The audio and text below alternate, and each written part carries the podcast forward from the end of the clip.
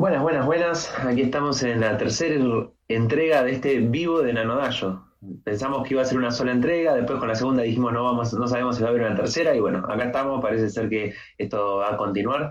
Eh, estamos como siempre, Ana, Ale, So, eh, Lai creo que no la están viendo, pero es nuestra productora estrella, y quien les habla, Hilda de Polaris, sacerdotisa de Odín. Qué desgracia. Hilda Hoy, con H. eh, Hilda con H. Hoy vamos a hablar de. mm, Vamos a hablar de Wanderer Pri- Priority en particular, ¿no? Eh, yo la terminé, acabo de terminar de ver, justo antes de, de arrancar el vivo. Estoy todavía muy confundido.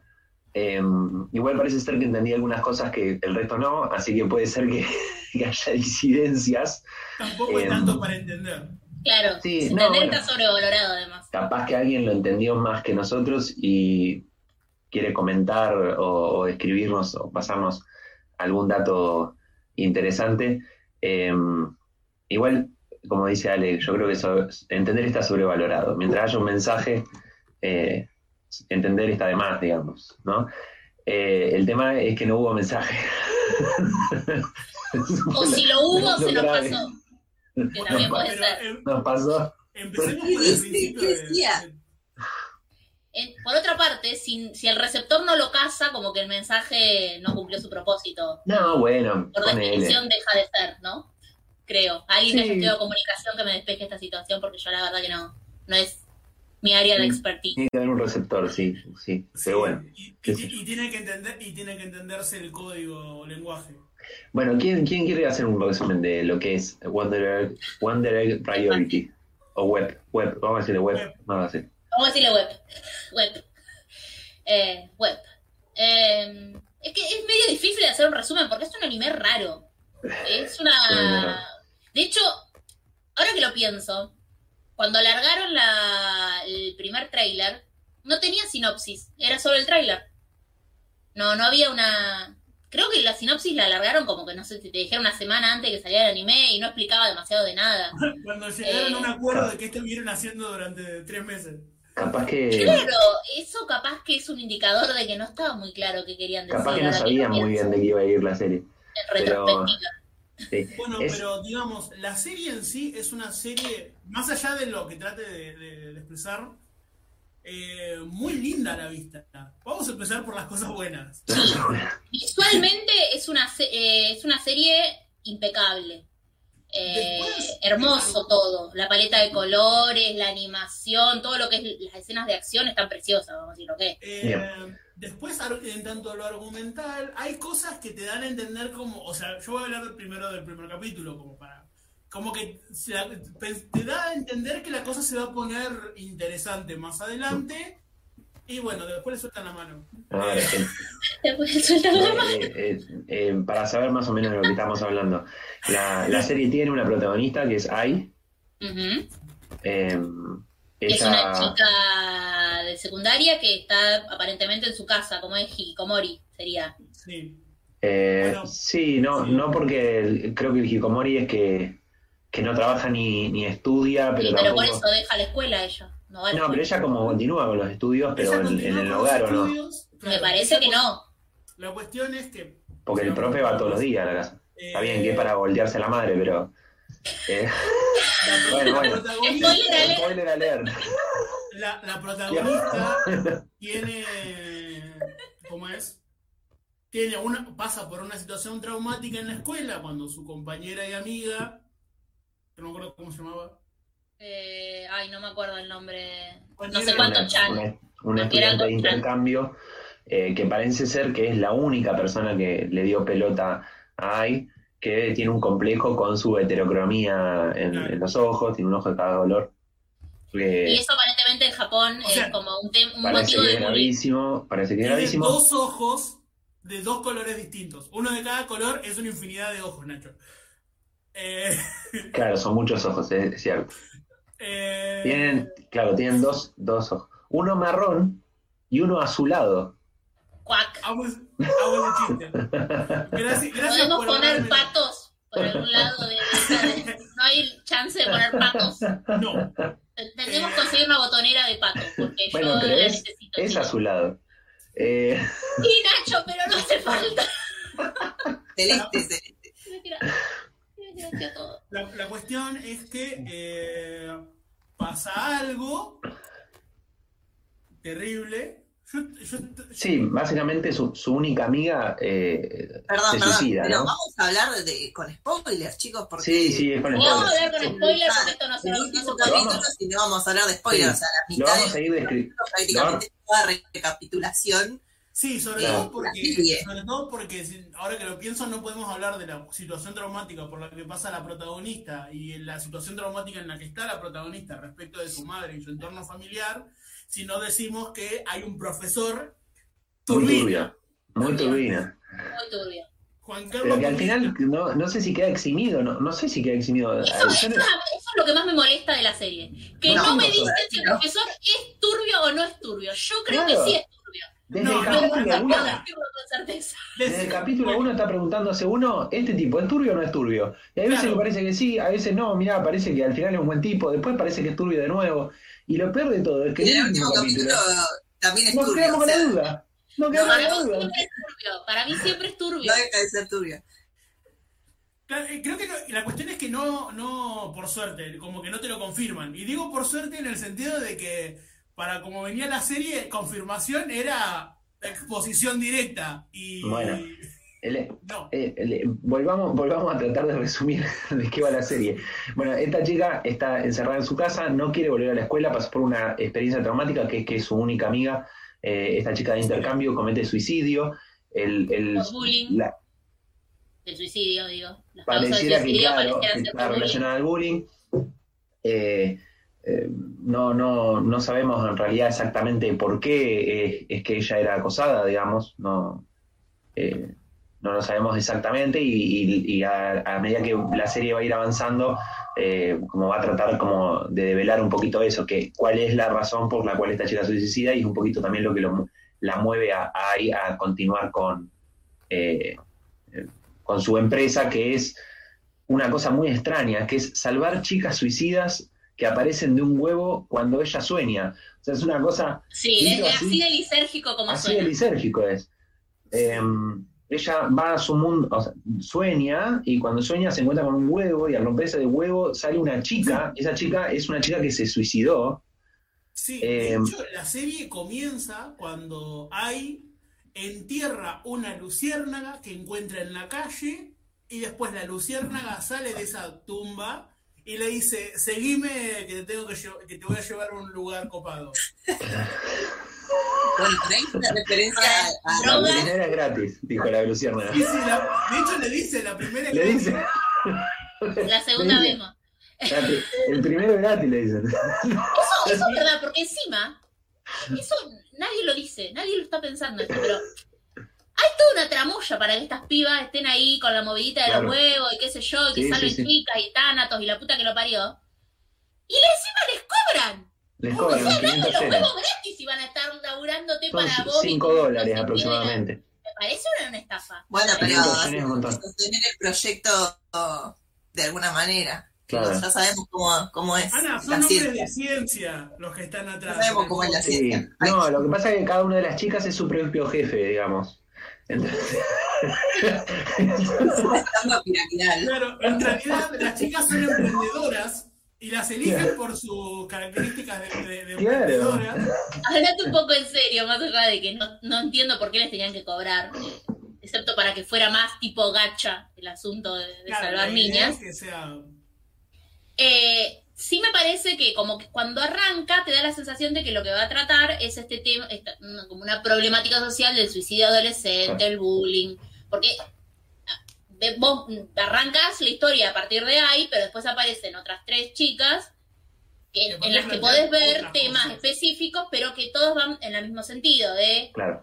rescatar a bullying alguien del suicidio. pasado que se suicidó en función de algún problema de presión social que tiene que ver con el bullying, que tiene que ver, etcétera. Sí, Sí, o sí, sea, sí. de hecho vemos un montón de cosas como... Una cosa muy importante que no estamos diciendo. Eh, ella en, en el- ese primer sueño donde rescata a la primer chica, Mm. eh, a la primer suicida, digamos, eh, en- durante ese primer sueño, ella encuentra una estatua de su amiga. Claro. y al rescatarla la siente un poco más tibia.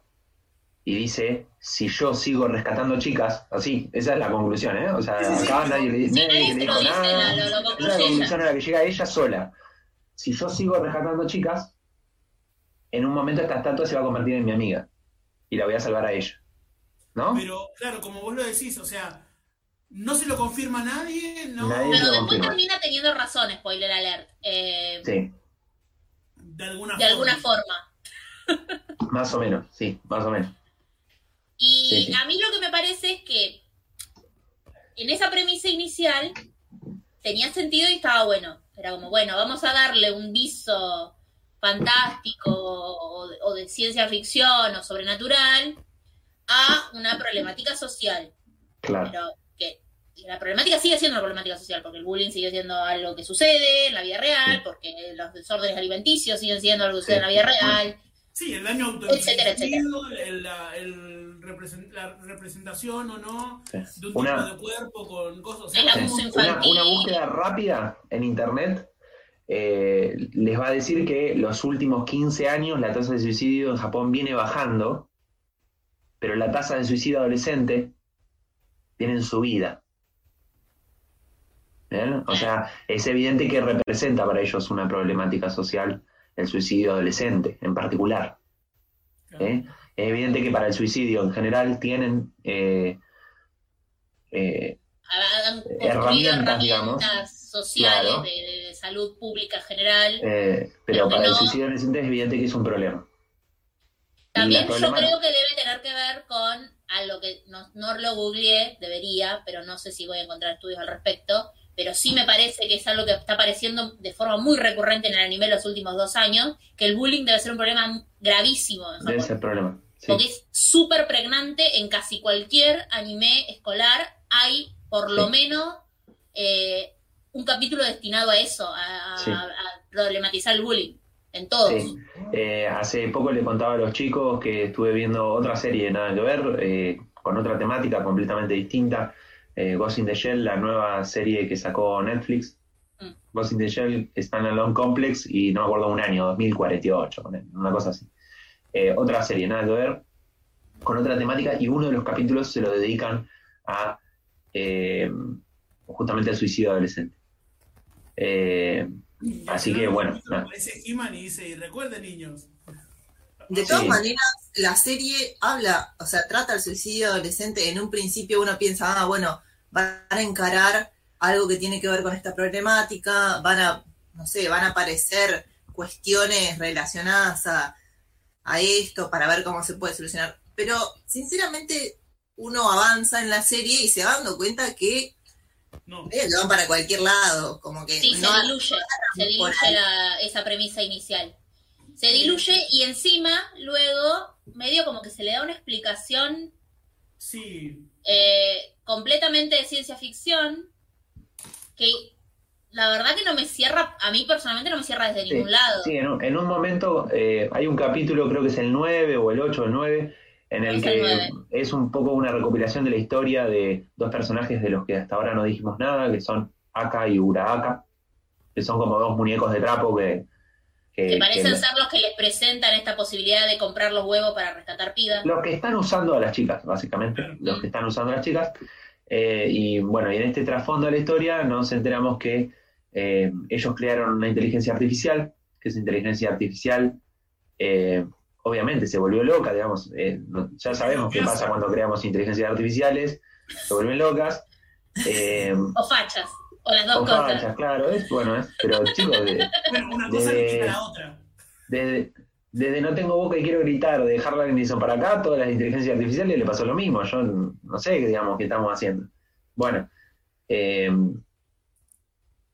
cuestión que esta inteligencia artificial, que justamente era una inteligencia artificial hecha para representar a una niña de 14 años, because fuck you, ¿no? Sí, porque también eran Eh, medio turbios los dos. Porque la Mira esos representaba, dos a la chica, la representaba a la chica porque era la edad a la que supuestamente eh, había mayor tasa de suicidio, ¿no? Me, me imagino yo que No, deben haber a, deducido eso. a la chica la hicieron porque estaban aburridos y tenían un montón de Sí. recursos. Mi Bueno, hipótesis cuestión- es que es la edad que da más morbo. Sí, también. Bueno, cuestión que, cuestión que, que esta inteligencia artificial se vuelve loca y eh, mata a la mujer de uno de ellos, la asesina, la encierran y parece ser que desde el encierro esta inteligencia artificial De alguna forma. tiene la posibilidad de alguna manera que no que desconocemos de influir en las chicas jóvenes y así es como termina muriendo la hija de uno de ellos. O sea lo que incluye te dan a la entender empuja al suicidio digamos. eh, en la adolescencia de las chicas hay una mayor predisposición y que lo que está haciendo esta inteligencia artificial es darles el empujón final, pero que es algo que existe intrínsecamente. no lo que, no yo La lo que entendí de, yo lo de que entendí- yo lo que entendí es que están estas dos pulsiones digamos la de muerte Thanatos y la de vida Eros. Les pegó mal Freud. Claro, les pegó mal, pero bueno, como a todos los japoneses. Eh, eh, desde Evangelion para acá, y acá tenemos la primera referencia a Evangelion, chicos, sí, desde Evangelion para voy a acá. contar, la voy a contar. Necesitamos Eh. un contador en pantalla cuando sepamos cómo hacerlo. Claro. La gente está saludando en el chat. eh, perdón por interrumpir, pero viste que por ahí nos Está bien, está colgamos. bien. Ah, alguien saludó en el chat. Sí, Úrsula y Santi. Ay, Hola, Úrsula. Hola. Tus amigos Eh, me pregunta si de pregunta si el profesor es turbio como el de Erased, Erased, no sé cómo se pronuncia. Eh, No tan turbio. No, no tan turbio, no tan No turbio. tanto. Pero en Es como que No vi Eraser, pero ahora tengo, tengo intriga. ¿Cómo que no?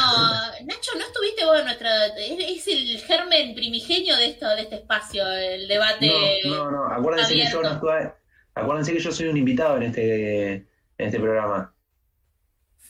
Ay, Nacho. Es así, yo soy un invitado, si el primer programa no golpearía si no estuve. fuera porque estás en tu casa y yo en la mía. El primer programa no estuve yo, el primer programa. lo hicieron el día de mi cumpleaños. Y bueno, estabas en espíritu, ¿te das cuenta? bueno, pará, El a ver, volvamos, era volvamos. juntarnos y hacer otra cosa sin vos. Tratemos de, de podar un poco las ramas, volvamos al, al- al origen. Eh, Lo, lo que, bueno, entonces entre estas dos pulsiones que le pegaron muy mal a los japoneses, de ver, parece ser como que hay una razón, dice, pero ellos dicen, eso no es suficiente, o sea, estas razones de la vida, estas razones sociológicas, el bullying, etcétera, no es suficiente para explicar los suicidios. Eso es lo que, la conclusión a la que llega Uraka, dice, empezamos a investigar los suicidios de chicas adolescentes y dijimos, es evidente que hay otro componente, además del bullying, eh, todos estos problemas, y entonces dijimos, es esta inteligencia artificial que no solo no murió, sino que todo lo contrario, y que No además... estaba muerta, estaba de parranda. De hecho, le brotaron un montón de monitores y conexiones a internet. Sí, sí, De- me de alguna forma de dónde, y está de alguna manera influyendo en estas chicas. Y parece ser que puede influir en el inconsciente de las chicas, de esa edad. Que Eso dicho sea de paso, me parece un mensaje de mierda. Sí. Es como, no podemos No. solucionar esto, no es problema de la sociedad, es culpa de esta cosa sobrenatural No, pero, extraña que creamos es que- sin querer. Pero eso es lo que yo, es- eso es lo que yo en realidad eh, hoy discutíamos, bueno, antes de que arranque el programa. Eh, no está mal en realidad, mientras uno termine cerrando la alegoría o la metáfora y esa eh, inteligencia artificial, eh, artificial termine representando algo. El tema es que no representa nada en lo absoluto, porque a la serie la terminan en el capítulo 13 en una semana. O sea, no sé, como les decía hoy, no sé, la hicieron en una semana. Para mí el 11 de colgaron y, y, bueno, Es un y se capítulo acordaron que especial. que iban a sacar el 29 de junio y bueno. Es un capítulo especial, entre comillas, que dura 47 minutos, de los cuales 30 minutos Son una recopilación. Por lo tanto, el capítulo en sí termina durando menos Mm. que los capítulos normales. Y a su vez no dice nada. Y no concluye. Y no Y lo que es peor es que ya tuvo un capítulo de recapitulación como por el 7, 8. Ah, sí, es verdad.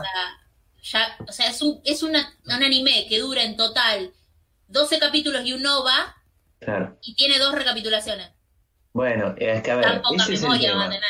A mí no me gusta hacer este tipo de análisis. Yo cuando veo una serie no quiero estar pensando si los tipos tuvieron poco tiempo, si tuvieron mucho tiempo, si tenían plata, si no tenían plata. Yo quiero ver la serie y poder analizar solamente lo que dice la serie. Pero parece ser que no, que uno tiene que estar pensando, no, bueno, al final los pibes... No, lo que pasa es que tenían a, Bueno, a Evangelion 50 para chinos acá, dibujando y uno se murió y tuvieron que cerrar el estudio. Porque pasan ese tipo de cosas. Por eso, desde Evangelion para acá pasan ese tipo de cosas que vos De decís. Evangelion para acá. ¿Por qué hicieron un de final hecho con lápiz negro? No entiendo. ¿Por qué hay de una hora de una, de una filmación que no tiene culo que ver? Claro, sí. Ay, Fotos de siempre terminamos hablando de lo mismo.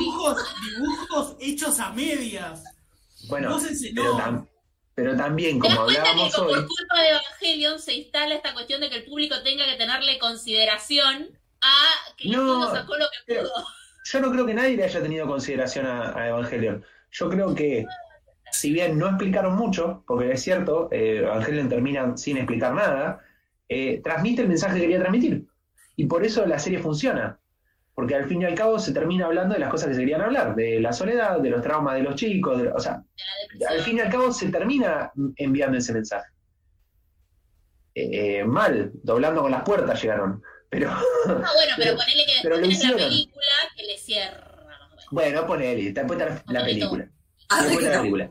Con, con Web lo que pasa es que terminan, llegan doblando con las puertas, digamos, se llevaron puesto el guardarray, hicieron trompos, toda la pelota, pero no terminaron transmitiendo el mensaje.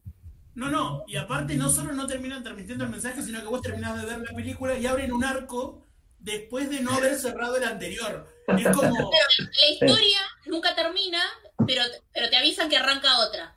Bueno, pero a ver, a ver. ¿Está abierta la posibilidad de una segunda temporada? Yo creo que no. No hay ningún anuncio, ni ninguna, ningún planteo de eso. Y el público realmente recibió muy mal el episodio final, el, el, el OVA final. Eh, fue como, eh, me estás jodiendo, me hiciste esperar mes y medio para ver un OVA en el que supuestamente me ibas a terminar de explicar lo que todos los puntas que tiraste en los últimos dos capítulos. Y esto no solo es- son 40 minutos de los cuales 20 son recapitulación, sino que los otros 20 no me cerraste ninguna de las otras líneas argumentales. O Solo sea, me dejaste abiertas nuevas historias que- que podríamos llegar a contar. Si Es como más o menos, serie, no sé, el, el- eh, la versión de Snyder, vieron que de esa escena, el epílogo final que tira como 34 frutas podridas juntas, eh, al- no sé si alguien como yo y Laila perdió cuatro horas de su vida en ver la mierda del corte de, de Snyder de la Liga de la Justicia. No Pero- vi el corte de Whedon, así que imagínate el corte de Snyder. Pero bueno, yo me hice eso a mí misma porque soy mala persona conmigo misma y con Laila, que estaba de público cautivo en mi casa. Y eh, el epílogo es un montón de fruta podrida tirada a ver si algo prendía. Bueno, el- la segunda mitad de Wanderer Priority es lo mismo, pero por lo menos más corto. Es lo- único que le voy a reconocer. Y mejor No. animado. Eh, el, aparte, digamos, si vos seguías la línea del anime y, en la, y, la peli- y la película como conclusión de lo que había planteado el anime, el anime, la película, digo, tendría que haber terminado en una, en una pelea con todos los fuegos artificiales y una resolución. Claro. Y no Claro. fue el caso. O en una introspección completa, en, un- en todo caso. Claro. O en un, en un momento de, bueno, pará, en realidad esto, todo esto no importa porque en realidad yo tengo que resolver mi propia vida y avanzar, en todo caso, o, o, Sí. no sé, No, cerrar el duelo, Sí, no sé, no sé. algo. no se entienden las motivaciones de los personajes tampoco. En un momento hay eh, que parece ser como que había encontrado al, al fin cierto sentido a su vida a través de sus amistades, a través de los vínculos eh, de amistad. Termina diciendo, ah, A mí eh, me dio no, la me voy. sensación de que iba, Me de que iba a, fue. apuntar así a eso al, al principio. Yo Claro. pensé que, que- que iba desde ese lugar de, bueno, eh, hay, se hizo esta película de que ella va a lograr que salvar a su amiga, pero en realidad lo que se va a lograr en este momento es como una suerte de Claro, eh, pasar el duelo juntas y, y aprender a construir nuevas relaciones por ahí un poco más sanas. sí. Eh. ¿Cómo dijimos? ¿Los huevos eran los, son las suicidas que hicimos en el camino? ¿O, o no? Algo así. Eran las suicidas, eran las amigas que hicimos en el A Eso, ahí está.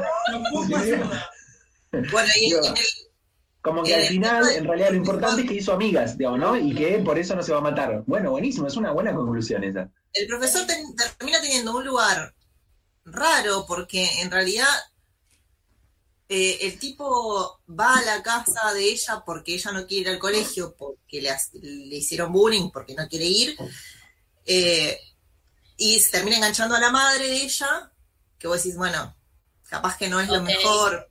Sí, no sé. Porque no es para nada Eh, turbio tener tipo de relaciones No, a- con los padres de Después ella descubre, después ahí descubre que ahí descubre que la amiga que se suicidó tenía algo con el profesor, o ella estaba enamorada del profesor, o Eso el tampoco profesor nunca queda claro si es Claro, efectivamente algo unilateral La de la es que piba tipo- o es que el tipo estuvo La cuestión es que el tipo las pintaba a ellas, como que las llevaba a una, una sala de, pin- de pintura aparte y como que las dibujaba porque él quería entrar a un concurso turbio de, eso, tampoco. de las adolescentes y termina mostrándole a Ai un retrato de ella de adulta diciéndole que era como que es parecida a la madre, una cosa así.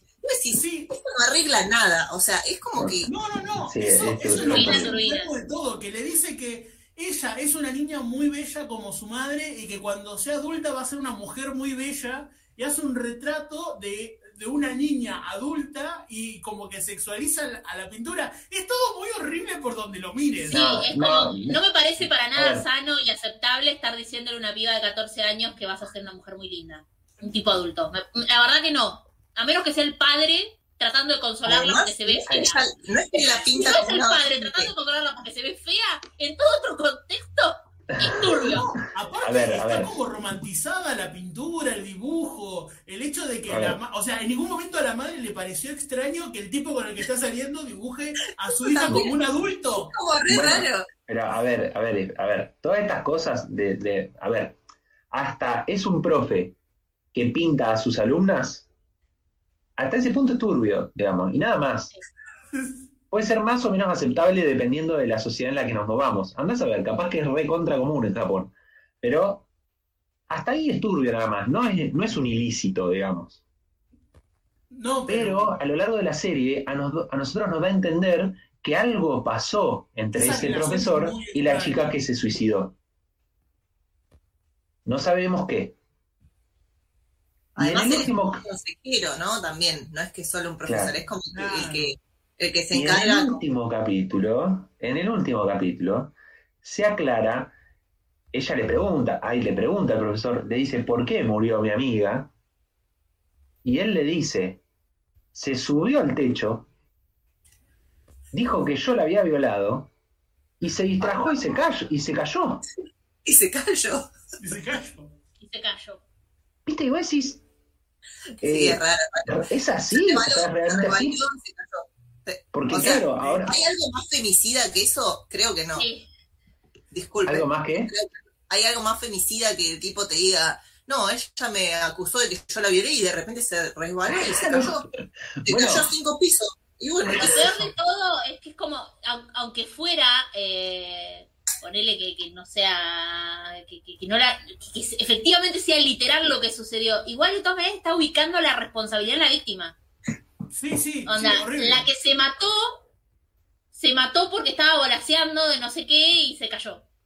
Claro, Instant karma, una cosa, no sé. extra- una cosa extrañísima, porque, porque el tema, a ver, y de nuevo, el problema no es que el profesor diga eso, porque el profesor puede estar diciendo eso porque es un turbio y porque efectivamente abusaba de la chica y, y está tratando de cubrirse, que digamos que es, como dice eso, lo más femicida que hay, digamos.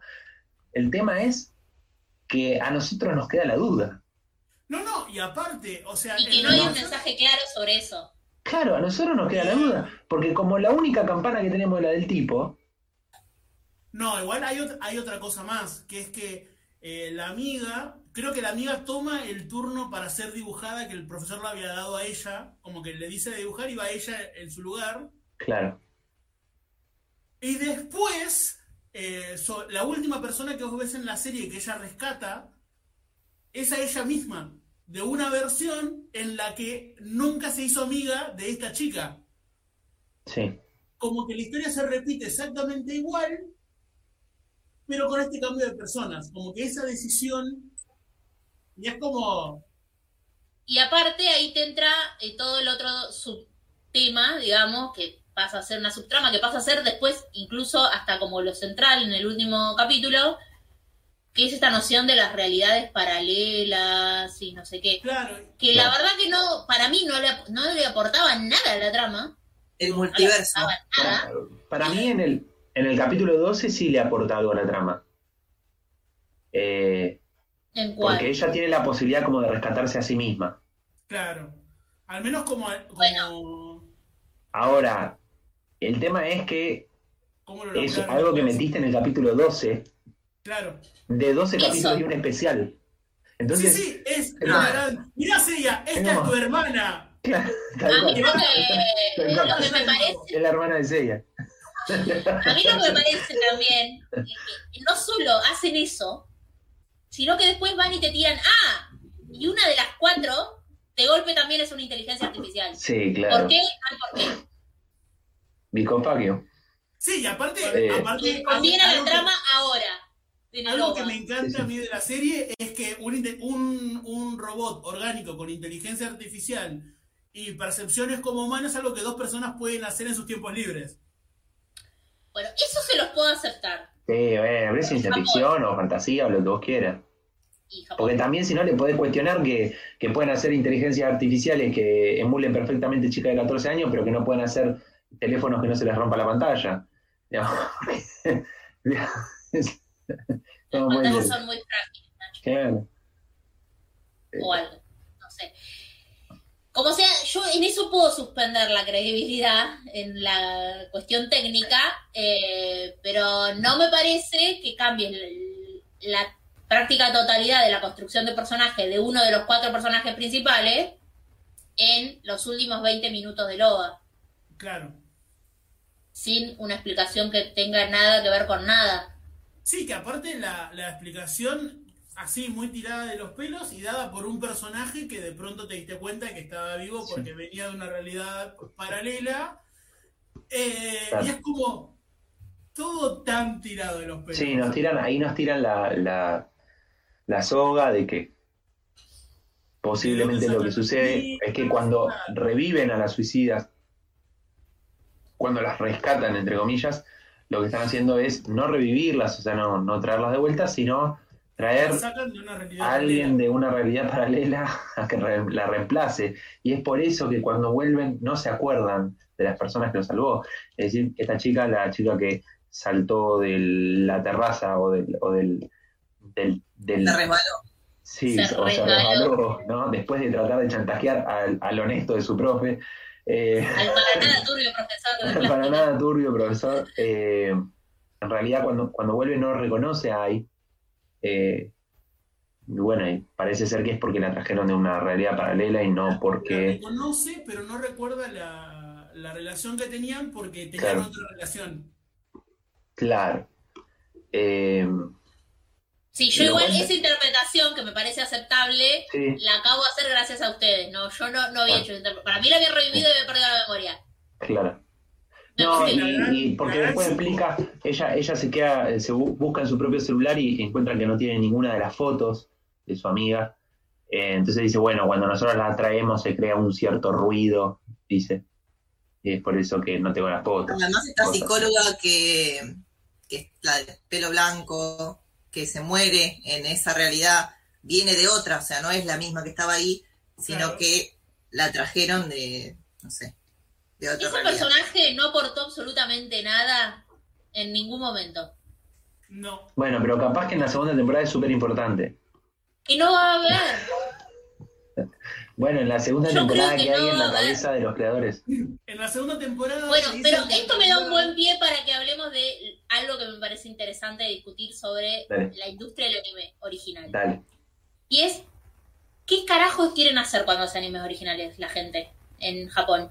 Porque hay algunos animes originales que, a mi criterio, claramente los pensaron con una historia y tratando de acomodarla en función del espacio que han logrado negociar con la producción, los canales que los televisen, etcétera, etcétera. Pero hay otros que, no sé, les cayó un espacio televisivo y pintó meter cualquier cosa.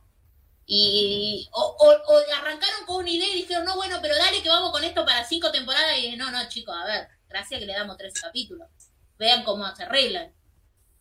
Eh, yo la verdad que a mí me parece que el, anime original, justo ayer, creo que se los pasé en el grupo, eh, sacaron un video, cuando nosotros ya estábamos charlando de este tema, sacaron un video los de, ¿cómo se llama ahora el canal de Getting the Robot? No, pero ahora tiene otro nombre porque no son más de... Bueno, Los de Get- Placement. Mother's Bateman hizo otra cosa, no, no, no estoy hablando de lo mismo. Eh, los de Getting the Robot, que ahora tienen otro nombre y otro canal, pero son la misma gente, hicieron un videito ayer sobre anime original y las potencialidades del anime original. Y es verdad, tiene razón en lo, lo que planteaba. La idea de que vos pienses una historia ya pensada para un formato, eh, te permite explotar mejor ese formato, te permite construir una narrativa en función de algo que desde el vamos está pensado para ser animado. No es lo mismo que una adaptación que está pensado para sea un dibujo en 2D o que sea una historia narrada. Eh, y entonces eso hace que ya como producto sea por ahí más chulo, más que pueda generar mejores posibilidades. Pero si tenés una historia más o menos pensada concretamente, si vos arrancás con una idea, pero para el capítulo 5 empezás a improvisar, o a no sé, como que se pierde esa potencialidad, porque no, no tenés claro a, dónde querés llegar, no tenés claro cómo llegar a ese lugar a donde no sabes cuál es, ni cuánto tiempo vas a tener entonces. Va, ¿Cuánto tiempo vas a tener? Sí lo tenés claro, porque eso es algo que la producción de un anime más o menos lo fija.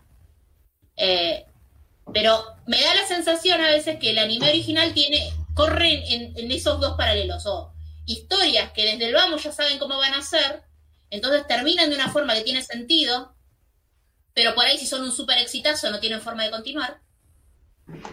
O, o, le- o tardan, no, no pueden continuar sobre el pucho y aprovechar ese momento de hype. O cosas que, bueno, pero, pero tirémoslo a ver si prende, pero tirémoslo a ver si prende, pero tirémoslo a ver si prende, y nos cierra una mierda. Que para mí es el caso de Direct Priority. Tirémoslo capaz conseguimos otra temporada, tirémoslo que viene con éxito, tirémoslo que esto da para seguir, y no, No. siguió. Entonces ni cerró, ni siguió. ¿Se entiende lo que estoy queriendo decir? No sé si están de acuerdo igual. Esa es Sí. mi perspectiva sobre esta problemática. Sí, la verdad que no, yo no estoy al, al tanto de cómo son las producciones en Japón. Claro, nos falta información. Eh, Bueno, pero, a ver. en cualquier caso, digamos, la decisión. Perdón, sí, sos de No, no, pero tiene que ver con una cuestión organizativa básica, no, no sé si tiene que ver tanto con eh, cómo es la producción, o sea, si vos, si a vos te dan eh, un, un espacio o lo buscaste para hacer una serie original, eh, ya la pensaste, la Sí, escribiste, sí. como, No es que sé, la vas escribiendo conforme van saliendo los capítulos. Quiero creer. Y si vas teniendo éxito a medida que vas viendo que la gente le gusta, se enganchó, lo que sea, ponete a pensar en un cierre, qué sé yo. Me parece. No sé. Algo básico. Sí, a mí me da la sensación de que es como que hay una idea general por ahí, por ahí hay una orientación de objetivo, pero es como, bueno, pero vamos viendo en función de la respuesta del público. Y no sé si es una buena estrategia esa. Pero Ana, es, eh, son productos que llevan un montón de tiempo. No sé si tienen mucho para esperar el feedback. Mira, por lo que tengo entendido y por lo que por lo que salía como noticias en todo lo que fue la producción de Wonder Priority, estaban terminando los capítulos prácticamente horas de animar, quiero decir, prácticamente horas antes de que salieran al, al aire. Ah, O sea, no es algo que ya estaba hecho. Hay animes que sí están hechos. Por ejemplo, casi todas las producciones originales que salen en Netflix, cuando empiezan a emitirse en Netflix, ya están hechas. Aunque no se suban todas juntas. Aunque también se estén televisando. Eh, ya, ya está la práctica totalidad animada. No fue el caso con este, con este anime. Y no es el caso con un montón de otros animes. Por eso explicaban esta necesidad de hacer dos recapitulaciones. Fue como, es que no llegamos con el capítulo que sigue, entonces te mandamos esta de recapitulación como para zafar el bache. algo, sí. Y la verdad que eso no me genera mucha confianza, pero tampoco me genera mucha confianza sobre que tengas muy en claro qué es lo que estás queriendo decir. Y no creo que sea un problema en sí del anime original, porque hay muy buenos animes originales, que es de Sí, lo que sí. queríamos charlar a continuación. Eh, Sí, eh, también hay sino que muchos es un animes. problema de y de algunos otros. A ver, eh, eh, otro caso es, yo igual el último capítulo no lo vi, pero ustedes contaban que Carol Tuesday termina muy mal, que el último capítulo medio que va para cualquier parte. Y Carol Tuesday es, una, es un anime original, ¿eh? Es un final y punto, me parece. Claro, es un final y punto. Es como que en el, también tiene esta misma lógica de, de, de, abajo de una baldosa salen como tres o cuatro subtramas que nadie se había preguntado. Ana, eh, chicos, Angélica, la, la, la Spoiler alert del final de Carol y Tuesday. Por si no la vieron, sí, está en Netflix. Spoiler alert del final de Carol y Tuesday. Lo que hacen exactamente el mismo giro argumental. Mm, no, neces no es exacto, pero es parecido. Bueno, pero a, de pronto hay, aparece un, una persona que en realidad es sintética. Claro, no, es como un bebé de diseño, no es una claro. inteligencia artificial, es un bebé de diseño. ¿Importa esto la trama? Absolutamente no. no. No. tiene ninguna relación con todo lo anterior. Fuck you. Igual lo vamos a poner ahora. Bueno, bueno pero, pero digo, en, en, cualquier caso, ahí no, no creo que tuviesen problemas con, con los tiempos ni, ni nada por el estilo. y no, pero en el caso, por ejemplo, estética, no sé. No, pero en el caso, por ejemplo, de Violet Evergarden, que es otra serie original de, de Netflix, eh, hay otra. O sea, yo, yo, creo que yo fui la única que la vio, pero pero hay, hay otro final. Eh, si bien después hay una película, qué sé yo, está totalmente pensada la serie, cierra por todos lados y punto, o sea... Pero ahí tenés un, una forma de producción completamente distinta, que es la de Kyoto Animation, que normalmente empieza a emitir un anime cuando ya lo tiene terminado. Claro. El bueno, estudio sí, tiene esa, esa lógica. Sí, es lo mismo que es una adaptación. Eh, en general es la, el modelo de producción que tiene Kyoto Animation. Hay que ver cómo es el tema de la guita. Porque sí, vos para poder, para producir un producto y todavía no emitirlo, es decir, es decir, todavía no tener la guita de la emisión, tenés que tener una espalda económica distinta que te voy entregando los capítulos a medida que salen. Y volvemos a Evangelion. bueno, es que creo que justamente es lo que tiene de particular, lo charlamos bastante cuando hicimos el especial sobre Kyoto Animation, cuando fue el, el atentado, hace ya dos años, creo que hace, fue para esta fecha más o menos el atentado, porque el otro día vi que había eh, habían publicado un memorial o algo. Hoy, ¿Hoy? ¿Eh? Ah, bueno, no, no, no me acuerdo. Yo me acuerdo haber visto en la semana esta que pasó algo sobre el tema. Pero cuando hicimos ese capítulo charlábamos justamente que el modelo de, de producción que tenían era bastante piola en ese sentido. Eh, de que los productos se hacían a, completitud antes de emitirse, o, o, prácticamente a completitud antes de emitirse, cosa de eh, ya tener una, una, un nivel, digamos, una calidad mínima primero y tener también una lógica de, de, de, de la historia, de la narrativa del producto que vas a mandar. Más allá de que no son todos animes originales los de Kyoto Animation, sino que muchos son adaptaciones. Eh, de hecho, tienen su propia eh, su propio sistema para el que les entreguen historias originales que quieran ser adaptadas al anime, eh, que, es tipo un concurso anual que hacen, no ya no me acuerdo bien, pero me acuerdo que lo charlamos en ese capítulo. Eh, hay una lógica productiva que es completamente diferente a esta idea de, bueno, vamos viendo cómo llegamos apurado horas antes y que un poco que la historia se va construyendo también al mismo tiempo. Eh, y eso para mí va en desmedro de tener una narrativa coherente, porque si te va a estar limitando la producción todo el tiempo, entonces empezás a recortar cosas de la historia porque no llegas a animarlas. O porque son muy complejas. Y si empezás así, te empantanás, me parece a mí. No sé, estoy por ahí hablando desde el desconocimiento, pero me parece que si tenés una historia más o menos pensada, te conviene más en tratar de ajustar el formato a esa historia que tenés pensada. No, no, por supuesto, digamos, hacer las cosas sobre la marcha siempre es más peligroso, eso estamos todos de acuerdo. Sí, sí, seguro. Eh, de, de, todas maneras, hay buenas historias originales. No queremos decir con esto, ay, no miren no, el seguro, original. No, seguro, pero no, yo en realidad no estoy al tanto de cómo se produjeron. Hoy estábamos hablando de eh, Samurai Champloo, de, eh, de Cobo Vivo. Bueno, de Cobo Vivo capaz que tenemos un poco más de insight de cómo se de cómo se produjo, pero no sabemos si se, si se hizo toda antes de entregarse o si se hacía semana a semana, eso no lo sabemos.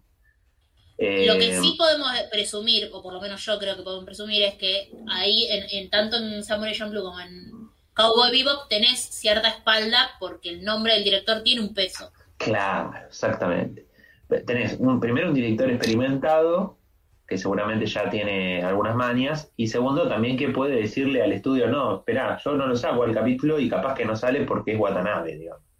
Eh, en ese sentido, digamos, se pueden manejar con otra seguridad, digamos. Claro. Eh, Watanabe también había estado involucrado en Carol and Tuesday. Sí, es el director de Carol Tuesday. Para mí, Eh, Tuesday, eh, el no, problema no es la falta de tiempo. Para mí, no, Carol el director es ejecutivo, creo. La hija es la que lo escribió. Ah, bueno, no sé. Sí, sí, sí, él es creo que un productor, digamos, pero el- el- eh, la hija es la que hizo el guion, digamos. La hija de Carol, de Bueno, si Watanabe. novata en el asunto de escribir, capaz que se le disculpa que su primer producción tenga como una historia que viene con una lógica y que en el, primer cap- en el último capítulo fue para otro lado. O sea, habría que buscarlo.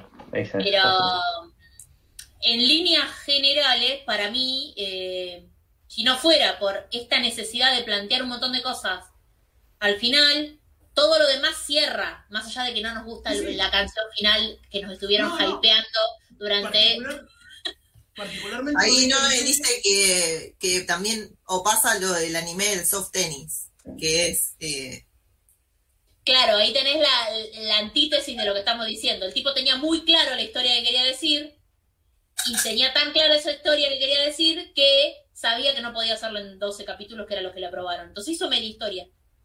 Mm. Pero bueno, es otro, otro estilo de dirección. Es como, bueno, esta producción solo me va a dar Tengo plata y tiempo para esto y esto a mí me alcanza para contar media historia. historia. Cuento media historia. Listo. Sí. Y nos cagamos de angustia todos los que queramos, queremos saber la otra mitad de la historia, que es mi caso y el Noé después seguro. puede hacer un blog, puede hacer un, no sé, puede robar con por otro lado, qué sé yo. Dijo que la va a publicar, que está viendo el formato, pero que lo va a publicar la, la continuación. No sé Bueno, lo mismo pueden hacer los de los de web, porque la verdad que si no les dan para hacer otra se- otra segunda temporada, podrían hacer algo más. No te digo que hagan eh, que, que- que hagan un, un manga, pero no sé, algo, un cuentito, un Todo, todo lo que querías saber de web y no te animabas a preguntar. claro, Más no sea una, un, un- Un hilo de Twitter, aunque vaya Sí. a ser. Ah, al final a mí no me quedó claro. ¿El profe era o no era bufarra? claro, ¿No? vivo No, de no. ¿Ustedes Instagram querían que pensáramos que era un barra o no? que te Claro, responde esas cuestiones. 500 preguntas que no te animabas a preguntar sobre web, como por ejemplo, el profe, ¿era o no bufarra? Claro. ¿De dónde Sí, sí. salen los huevos?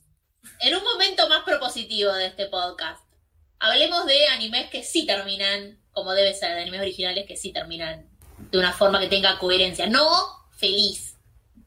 No necesariamente Sí, puede. feliz. Puede terminar feliz. Bueno, pero no, no, no estamos refiriendo con terminar bien a terminar que sean todos felices y como perdices, sino terminar con una lógica narrativa que termina coherentemente. A eso terminamos. Bueno, dos ya nombramos. Sí, Samurai nombramos ya Cowboy y- Bebop y y Samurai Champloo. ¿Quieren elaborar algo más de los finales de esos? eh, obviamente todo esto va a ser con spoiler, porque estamos hablando de los finales. No, no, qué sé yo, eh, eh, Cowboy Bebop, eh, hoy hablábamos, eh, fue, un, fue un jam, eh, eh, tuvo una forma de producción muy particular que fue, mm, el guion y la música se fueron haciendo al mismo tiempo y se fueron, influenciaron uno al otro, digamos. Eh, Son cosas maravillosas. Está bueno. pero bueno, proceso creativo, digo. Cuando, sí, sí, por supuesto. Cuando, cuando llega al final, cada personaje tiene eh, eh, su cierre de algún, en algún punto. Pueden quedar interrogantes, digamos, pero el arco argumental está terminado. Eh, también es cierto que la mayor parte de los capítulos son unitarios, es decir, que empiezan y terminan. Entonces, en ese sentido también están más tranquilos, digamos, a la hora de hacer una serie, porque uno no tiene que continuar con una línea argumental a lo largo Claro. de los capítulos que duren, no sé cuántos son, son Sí, 20 el y pico. formato episódico, digamos, que te permite en algún punto Exacto. mayores libertades. Eh, bueno, y Samurai Champloo también tiene una lógica muy parecida, digamos. Hay un. eh, en Samurai Champloo hay, hay un objetivo que es encontrar al. al samurái que, que vuela girasoles. Eso Tenemos un rapidito al respecto en el cual nos debatimos a qué huelen los girasoles y no olían a nada. No huelen a nada. Es que es, es una de las cosas, o- justamente, los girasoles no huelen, es una, una de las. A pipas. Pipas. A pipas. pipas. Eh, eh, y, y bueno, y empieza y termina. Y también tiene un formato episódico, ¿eh? Pero mm, bueno, empieza y termina y tiene un cierre para cada personaje y punto. No, no, no. Y en algún punto, Web también tiene un cierre para cada personaje. Eh, excepto Bray. Es que el cierre de los otros personajes es me volví a mi casa porque me frustré. No me parece como un No sé, no sé. cierre muy No, satisfactorio. no sé, yo creo o que. me fui a otra dimensión porque no hay por qué. No, no, pero, pero a ver, pero ellos, pero tienen un capítulo propio cada una en las que se dan cuenta, eh, le dan significado a su experiencia, digamos. El tema es que después la serie sigue y se tienen que comer a su propia mascota, digamos, pero antes de eso, ellos habían, claro, Porque qué innecesaria esa, esa eh, bueno, sí, pero, ese momento pero eso- more al. Claro, pero eh, hay dos personajes de los que no hablamos. Eh, una es una idol que quiere rescatar a una de sus fanáticas y la otra es una, una chica muy alta, muy grandota que, que evidentemente tiene algunos cuestionamientos respecto de su sexualidad. eh, Igual. o, más bien que la sociedad le impone algunos Claro. cuestionamientos a su sexualidad. Sí, Yo creo que Eh, Sí. toma, eh, toca dos cosas bastante fuertes que yo pensé que iban a explorar un poco más, pero bueno, no. no, que es que la idol se, se corta ella y la chica que trata de rescatar eh, deja de comer hasta que muere. Sí, eh, el problema de la, de la fanática es el desorden alimenticio, la, anorexia. Sí. Que son dos cosas muy pesadas. Y las dos quedan casi que sin, sin explorar, quedan como muy típicas de adolescente también. trato de color. Sí. Sí, eh, y es como que Sí, no, es que evidentemente la serie no, no, no quería ir para ese lado. O sea, después, no, o sea, claramente. parecía que iba a explorar esos temas y de repente hizo como. Y sé, flashó. Pero de nuevo, eh, de nuevo, no está mal tocar el tema, o sea, exponerlo sin desarrollarlo. Claro, sí, El tema- decir, esto El sí, tema es que no desarrolla nada. No es que dice, toco este tema porque estoy desarrollando este, entonces toco este, lo muestro, lo visibilizo, pero en realidad yo estoy yendo por este camino. El tema Como, también decíamos, es como, que... como yo les, con- les comentaba de Ghost in the Shell. Ghost in the Shell la, la serie va por otro lado. Pero tiene un capítulo en el que hay un caso de suicidio adolescente. Bueno, está bien, qué sé yo, toca ese tema durante ese capítulo y lo visibiliza y, y está perfecto. La serie va por otro lado. Ahora acá el tema es que pareciera que la serie va por ese lado, que va a desarrollar estos temas. No lo hace, pero tampoco desarrolla nada más. Claro. Ese es el tema. Claro, eso. Porque si desarrollara otra cosa, bueno, perfecto, se la dejamos pasar. No, pero no, no, no va para otro lado la historia. Claro. Porque la historia no sé para dónde va, no, no, no, pareciera que no va a ningún lado. O el- el- el- la conclusión general es la resignación cristiana, no sé. Con lo cual, la verdad que es un desaprovechamiento de los 7, 8 primeros capítulos en los Claro. cuales estuviste generando una suerte de problematización base que quedó ahí. Ah, bueno, no sé, hice el estado de la cuestión, ya fue. Hasta acá me llegó la tesis. Eh, Claro, llegaste hasta la introducción nada más. Claro. Eh, bueno, pero en la no te segunda a- temporada seguro lo van a explicar. Eh, ¿Cómo vamos de tiempo? Bueno, vemos esos. ¿Qué, qué quedó de anime Sí, original?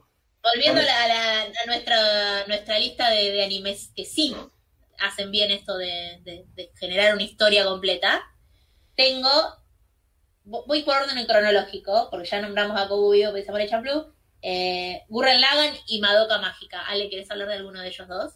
Eh, bueno, de Madoka creo que ya hemos hablado un montón. Sí, lo hemos mencionado en diversas oportunidades. Ese es, acá tenemos un caso de que no es que termina bien, porque está- No. termina todos felices y todos queremos, ay, qué, qué lindo esto. No, no, no. Eh, Esto es un momento drama. No, pero hay, hay algo, hay algo interesante con Madoka, que es que después, de, después del anime se salen una serie de películas que son concluyentes y tienen relación. Así que, nada, vean, yo, yo siempre la recomiendo, Madoka es fantástica. Como que va todo en colores lindos y lindas cosas. Hay, un quiebre y después se va todo al carajo. Y en el caso de Gurren Lagann es eh, una serie maravillosa. Creo que son 24 capítulos y es una serie eh, muy frenética, muy rápida. Cada 6 minutos, cada 6 capítulos vira eh, y se vuelve cada vez más frenética y más loca. Y yo te digo, es, fan- es fantástica sin ningún gollete, cierra, no sé si es el, el final que todo, todos los que la vimos queríamos, pero cierra y... Pero no quedan cosas abiertas porque sí, ni cosas que se plantean para, bueno, vemos después si, si pega. No, termina, termina como planteando que puede llegar a haber algo en el futuro, pero si no lo hay también está bien. Claro, porque eso que yo les digo, no es que los personajes se mueren al momento de que termina No, no, no. eh, un- y vivieron felices y comieron perdices, ponele, también es un final abierto en algún punto de que esas personas siguen existiendo y pueden seguir desarrollando su vida y vos podés seguir explorando esa vida si tuvieras ganas de volver en otro momento a, la- a esa narrativa. Pero lo que venías diciendo llegó a un punto de conclusión, Sí, sí, sí. a un eh, desenlace. Sí, justamente con, con, con Gurren Lagann lo que pasa es lo que yo digo, cada seis capítulos el eje... ¿Tenés un desenlace? No, no tenés un desenlace. Te dicen que lo- contra lo que vos estás peleando en realidad no es eso, sino que es algo que es todavía más imposible de, de- vencer, literalmente. Y entonces estás otro tiempo tratando de llegar a eso y se y cuando llegas a resolverlo te dicen, no, tu problema no está acá, tu problema está en el otro castillo. Claro, te iba a decir, pero que es Mario.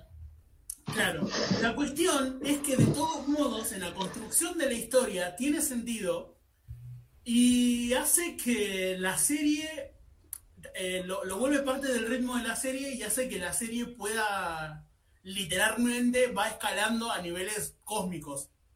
O sea, es fantástico. Termina de un, eh, arranca con un nene que hace un pozo en un pozo y terminan eh, con galaxias chocando. Yo la recomiendo siempre porque tiene sentido en, en su sin sentido.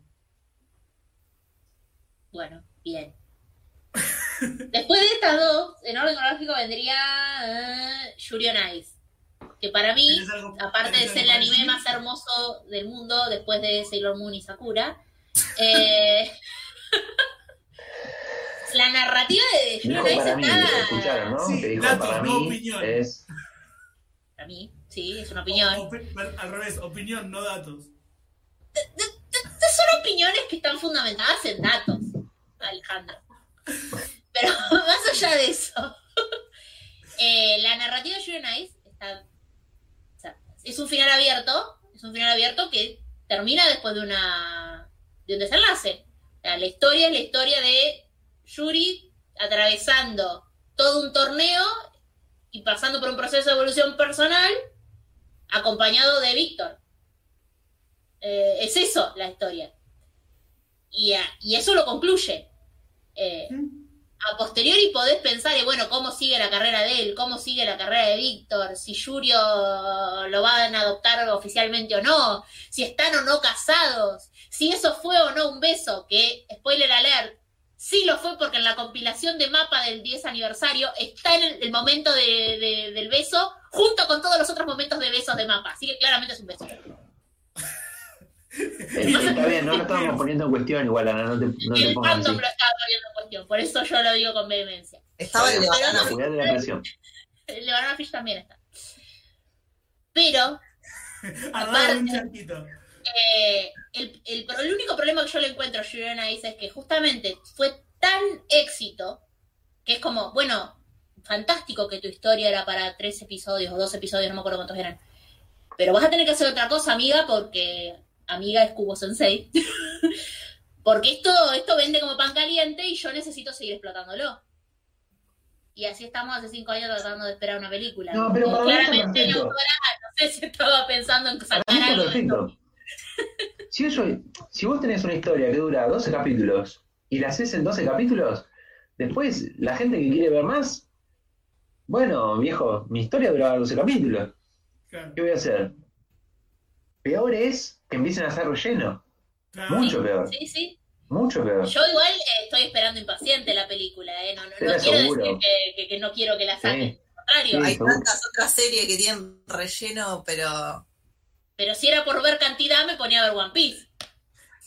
No, No lo te lo habíamos permito. bardeado todavía. No te lo pregunto. Si querés ver cantidad, mirá. Eh, no me sale ahora el nombre de esta que Bleach. Mirá Bleach, que es basura. no Bleach no solamente tiene muchos menos capítulos, sino que además no termina. Dale. Por eso. Porque le cancelaron el manga. Por. Recordemos. Bleach la tenés adentro. Bueno, ya bardeamos a Bleach, bien, ya cumplimos con varios de los tics de las cosas que tenemos que hacer. Bien. Eh, y luego, en cosas más modernas, que por ahí las podemos englobar en como. Porque creo que aparte las vi yo nomás. Ah, no, vos Ale viste Decadence, ¿no? Sí. Eh, de animes originales que salían en los últimos tiempos. Decadence, Skite o Skite de Infinity y Odd Taxi son tres animes que están pensados para una temporada que tienen los tres conclusiones que tienen sentido, que no dejan hilos sueltos y que no es que no pueda seguir la historia luego con otra cosa, pero la- lo que tenía empezado a contar está contado y está cerrado y está explotado. Sí, de Eh. hecho, Decadence termina y termina también re bien. Tranquilamente puede seguir, pero hasta. Con una historia nueva en ese Claro. mismo universo, porque el universo está re interesante como te lo, Sí, sí. como te lo narran, digamos, pero no, eso que el, el, el- el nudo que se plantea en la historia, ese nudo Se resuelve. se resuelve. Y, y está buenísima aparte. Eh, La, historia es re, re piola. No, no te digo que sea vos, que innovador, No, pero es pero un está, está- shonen bien hecho, digamos. Sí. Es como, un- es como una vuelta de rosca a, a- a algunas cosas que me, me gustaron más. A mí me gustó. es muy recomendable. Eh, Skype por ahí es más tradicional, pero también tiene esta lógica de, bueno, está pensado para esa duración y el final es ese, lo que no significa que no puedan seguir en otro momento con otras historias, pero lo que querían contar de estos personajes ya lo contaron, digamos. Eh, no, no se mueren de nuevo, entonces podés seguir contando otras cosas, a la gente le siguen pasando cosas en su vida, pero... Es- Spoiler, no se mueren. Y no, no, no, es un anime deportivo, no, tranqui, de comedia, ¿no? no estamos hablando de ningún dramón.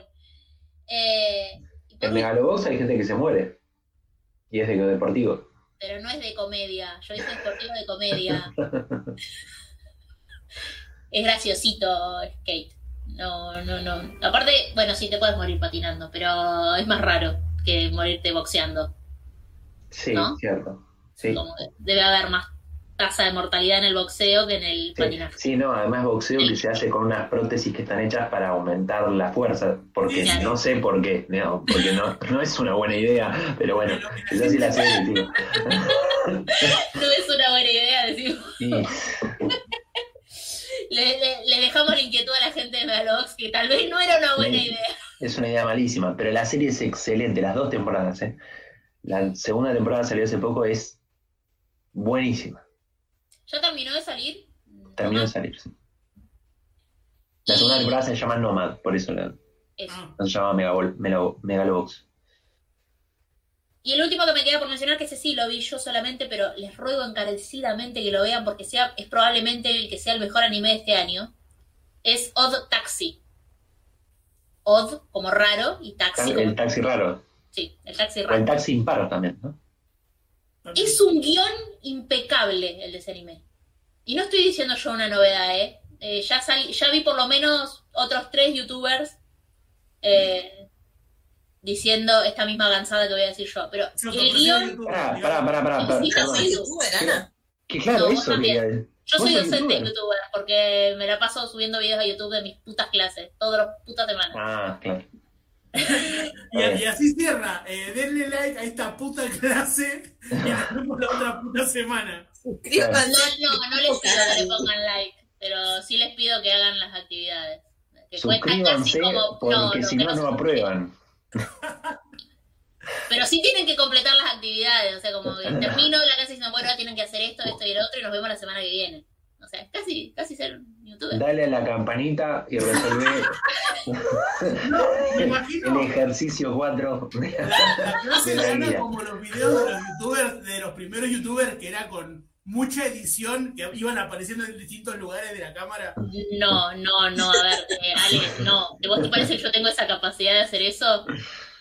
No, la Yo gracias que puedo tema grabarme a mí y poner un PowerPoint. No me pidas más que eso y cachitos de otros videos que le robo a otra gente, porque ya que puedo y ya que tengo el poder, no sé, obligo a mis alumnos a ver a Puto Miquel, eh, que, que es lo que debe hacer la gente decente. Un amigo de este canal, puto Miquel, lo Ojalá, muchísimo. quiero que sea nuestro amigo. Eh, Lo Puto recomendamos Miquel, muchísimo. Si alguna vez nos escuchás, te invitamos a Eh, hablar de lo que quieras acá. O, a, o a hacer la nada misma, Eh. ¿Les parece que este capítulo ya se ha apartado lo suficiente de su tema original como para que lo empecemos a cerrar? Sí. Sí, Sí, Laila sí, ya nos mira Bien. bueno, ya está, chicos. Sí, Laila está con una petaca de ginebra, ustedes no la ven. Sí, sí. Pero, Laila, Laila, pobre. Pobre Laila, la paciencia que nos tiene es, es algo encomiable, la verdad. Bien, bien, bueno. Entonces, eh, nos vamos a volver a ver quién sabe cuándo, porque estos vivos no tienen una eh, eh, una periodicidad, digamos, o sea que eh, nada, estén atentos Sería a las redes interesante sociales. que aprovechemos suscríbanse cuando venga Instagram. Feli. No sé, les dejo la inquietud acá en vivo. No, Feli llega la semana que viene acá. Eh, Siete igual días. No se escucha lo que dice Laila, así que está Ah, perdón, Laila es una voz fantasma que nos está hablando y cuestionando cuándo llega Felipe. Felipe es nuestro amigo que está en el extranjero. Estrella. presumiblemente llega la semana que viene si no pasa nada y no tenemos que de repente tener un cierre de frontera estricto y va a estar siete días a cuarentenado. En mi casa es probable que esté a cuarentenado. Eh, así que digo, capaz podemos aprovechar para hacer Sí, nunca tan bien ponderado y siempre tan prometido capítulo sobre música. Qué divertido Sí, sería sería que se confundan y arranquen una sitcom en el que se cuarentene con vos, Janina La Torre y no Feli. ¿Por qué Janina La Torre vendría acá? Haz un razonamiento. porque hubo un problema en el taxi. Claro, hay- o sea, no importa. Es como, Como imagínate como Primero, yo no le voy a abrir mi, mi departamento a Janina La Torre, 13. chicos. A ver, piensen dos segundos. Lo está que- producida Sí, por no, vos no Si a mí me toca el timbre a alguien y me dice, hola, soy Janina La Torre, yo le digo, se equivocó, chau. A- Y Acercate no al balcón, no te No puedo. Bien. Eh, bueno, entonces, entonces, eh, pónganle corazoncito a este video y suscríbanse al Instagram. Eh, no es así, es, es probablemente al revés. Eh, pero, pero en Reddit no estamos y es la única red social que manejo. Eh, así que Y, y sugieran, sugieran títulos para el spin-off de Nanodayo que va a ser Ana Clara conviviendo con Janina La Torre. me encanta. Quiero verlo, quiero No, ver no eso. Quiero ver eso. ¿Por qué, me- ¿Por qué quiere que sufra? Porque te quiere gracioso. Gracioso. A ver, O sea, vos pensás, vos sufrirías, pero todos nosotros disfrutaríamos de eso. Claro. O sea, el, el balance neto, está bien, me No, puse no. utilitarista, ya lo sé, pero digo, No, el- nosotros tres nos divertiríamos muchísimo a costa de tu No. sufrimiento. No, no estoy dispuesta a sacrificar mi sufrimiento en ese sentido, no. Bien, La verdad. Ahora sí, cerremos este capítulo. Eh, suscríbanse, únanse al Instagram, eh, eh, no sé si tenemos Twitter. Twitter. Ah, cierto, tenemos Twitter, es arroba nanodayo12, 12. Sí. ¿no? Dos, ahí va. Eh, y todo lo demás, ¿sí? Todo lo demás. eh, nos estamos viendo cuando nos estemos viendo. eh, y em, adiós. Hasta luego. Adiós.